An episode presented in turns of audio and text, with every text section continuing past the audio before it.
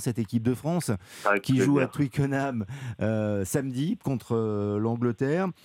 On en fait, euh, les Français, en tout cas, malgré la défaite contre l'Irlande, les favoris de la Coupe du Monde, de leur Coupe du Monde. Est-ce que c'est votre cas? Est-ce que vous appréciez cette génération? Est-ce que vous la trouvez très forte? Et comment vous situez les joueurs de, de Fabien Galtier? Alors, on apprécie parce que, bien évidemment, ils font rêver les gens. Ils ont fait un grand chelem, ils gagnent. Et en fait, euh, quoi qu'on en dise, moi j'adore les mecs qui disent oh ça joue bien, ça joue pas bien. Mais quand une équipe elle gagne, dites-moi tous autour de la table là. Si tous les matchs on les gagne 3-0 et qu'on est champion du monde dans 6 mois, tout le monde sera les plus heureux du monde. Oui. Donc aujourd'hui, elle gagne. Alors elle a eu, elle a eu cette défaite en, Irlande. Il faut pas oublier que les Irlandais depuis euh, quelques, quelques années, ils sont très très costauds et très constants aussi et on parle des, matchs et, on, peut revenir au sujet précédent. Moi, j'entendais euh, récemment la troisième ligne irlandaise, elle a déjà quatre matchs de moins que Greg Aldrit, le numéro 8 français. Alors vous allez me dire 4 fois 80 minutes, c'est pas grand-chose, mais vous vous rendez pas compte ce qu'ils se mettent devant. C'est monstrueux, quatre matchs en moins déjà. Donc, bien évidemment qu'il y a des écarts et qu'il y a des, on n'est pas tous sur le, même pied d'égalité. Les mecs en Nouvelle-Zélande, vous pensez vraiment que le championnat domestique cette année en Nouvelle-Zélande, ils ont quelque chose à faire de savoir qui va gagner Alors que tout le monde veut gagner le top 14 quand même cette année. C'est pas la même constitution. Les championnats, Hugo, c'est vrai, sont pour le match d'ouverture. Ouais. Les, les, championnats sont pas les mêmes. En fait, en Nouvelle-Zélande, les joueurs dépendent de la fédération. Nous, il y a ces clubs qui sont là, qui sont surpuissants à côté de la fédération. C'est la spécificité française?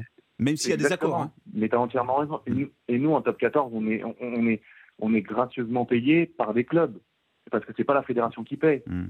C'est ça aussi. Donc, euh, on peut, on essaye de, de, de, de, rattraper notre retard, mais on peut pas tout avoir. On peut pas avoir un gros championnat hmm. avec des superbes phases finales, des stades pleins, parce que tu regardes les matchs en Nouvelle-Zélande, en Australie, il n'y a personne. ou même en Irlande, il n'y a personne. Et tu peux pas non plus ne pas jouer. Voilà, donc il faut essayer de, trouver le, bon curseur.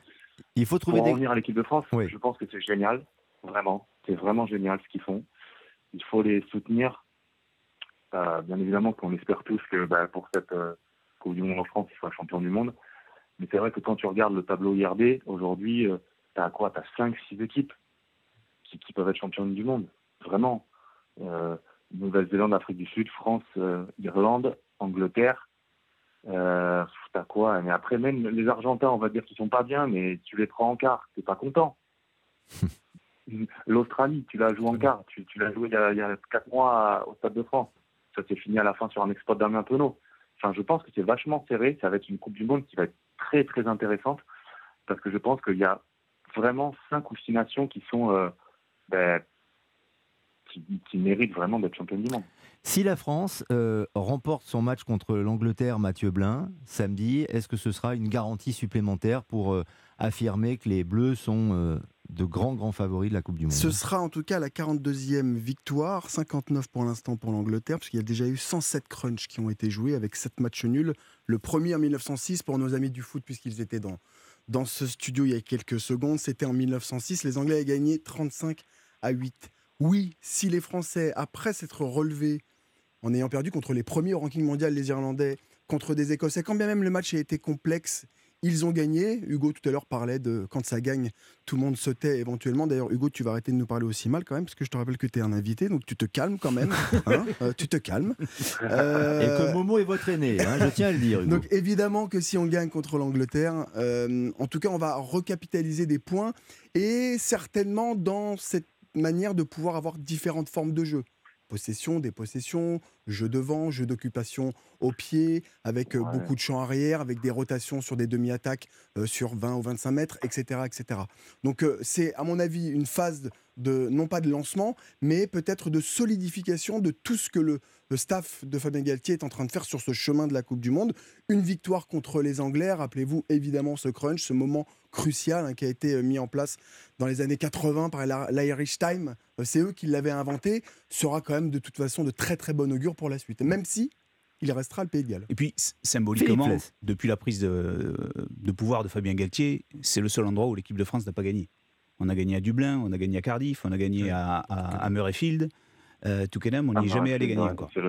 donc, donc ce serait une étape supplémentaire, bien sûr. Hmm. Mais Là, je pense qu'on va quand même s'atteler à, regarder aussi le, fond, pas seulement C'est pour ça que je parlais des formes de jeu. Eh oui, exactement, Jérôme. Oui, parce qu'on ne va quand même pas se mentir, et je lisais encore ce matin la, presse anglaise, euh, et des anciens illustres grands joueurs d'ailleurs euh, le reconnaissent, hein. ils disent que l'équipe anglaise là qu'ils ont, on n'oublie pas euh, que Eddie Jones a été limogé, c'est quand même pas non plus une équipe, euh, c'est pas un épouvantail hein, sur, le, sur le papier. Ils ont des joueurs qui vrai, ont du mal. Euh, Farrell a du mal. Et toi, j'ai plus non plus à son, à son niveau d'exception. Néanmoins, ça reste, parce que c'est un match particulier. Le France-Angleterre ou le Angleterre-France, ça reste quelque chose de particulier dans euh, euh, le, la nation, on va dire, rugbystique. C'est on reste des quoi. Ouais, c'est ça. C'est-à-dire que eux, pour les Anglais, ils ont été battus à la piole lors du premier match. Ensuite, bon, ils se sont refaits là face aux Gallois. Enfin, bon, les, Gallois en ce moment, tout le monde se refait face aux Gallois.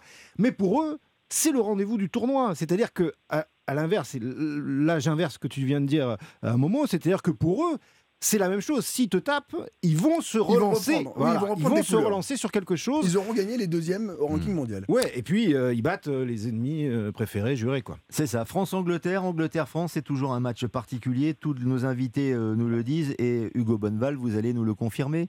Vous en avez joué des Angleterre-France, des France-Angleterre? Ouais, j'ai bah, euh, ouais, ouais, j'ai eu la chance d'en jouer euh, un au Stade de France en 2018. Et euh, ouais, c'est bien évidemment que ça a une saveur particulière parce que, comme vous l'avez dit précédemment, c'est quelque chose qui ils, nous aiment pas inconsciemment et on ne les aime pas beaucoup non plus en fait. Et c'est toute cette histoire qui a été créée autour de ça. Et, et, comme vous venez de le dire, si nous on gagne, ça nous rassure aussi, ça nous conforte mais si eux, ils gagnent, ça les relance aussi. Parce que, comme vous dites, ils sont peut-être moins bien. Ils ont peut-être une tournée de novembre euh, vraiment demi-teinte. Eddie Jones est parti. Ils ont un nouveau staff. Ils perdent d'entrée contre l'Écosse. Et là, ils sont aussi devant un vrai, euh, un vrai juge de paix pour eux. S'ils battent la France à Twickenham, bon, bah, nous, ça nous fait deux défaites, ce qui est dommageable. Et puis, eux, surtout, ça leur relève la tête de l'eau. Et ils peuvent gagner le tournoi. relance d'une manière positive euh, à, l'approche de la Coupe du Monde. Parce qu'ils vont jouer l'Irlande après, dernière journée. Donc euh, ils, peuvent, aussi remporter le tournoi. Hmm. Ça va être un très très gros match. Hein. Et puis en plus, il y a ça. Ah bah, ça va être un énorme match. moi, j'ai la chance de les avoir joués qu'une fois, mais c'était avec l'équipe de France A. Pourquoi j'en parle? C'est pour faire le, le kéké, euh, parce qu'on a gagné. Et c'est la seule fois où j'ai été applaudi à Aimé Gérald, à l'USAP, chez les Perpignanais, puisqu'on avait joué à l'USAP avec l'équipe de France A. Il y avait euh, McCat et, et qui était capitaine et qui revenait de la Coupe du Monde. Ils étaient champions du monde. 2003. Euh, en 2003, voilà. Et euh, on avait gagné, donc. Euh, bah, moi, je le sens bien, quoi. je garde, cette petite histoire. La, fois où tu avais été applaudi à Aimé Girard, c'était lorsque tu avais découvert le maillot rose du Stade français. Alors, oui, là, on, avait été, aussi très, très applaudi quand tes trois petits cochons avec, avec Roncero, l'international argentin, et Sylvain Marconnet, le pilier le plus capé du championnat, était sorti effectivement. Avec le maillot rose. Ouais, on avait été applaudi, mais pas que là pour le coup. Et c'est à voir. Par contre, Lionel, ça c'est à voir pour nos auditeurs. Allez euh, sur, euh, sur YouTube, retrouvez les images parce que ça vous son pesant de cacahuètes mm. lorsque vous avez les Là trois aussi, je, pense, mais je pensais qu'on avait gagné ce match. Et en fait, Max Voisinier m'a dit non, mais on avait, on avait en plus perdu. Ça avait été horrible, je vous avais pas parlé pendant une semaine.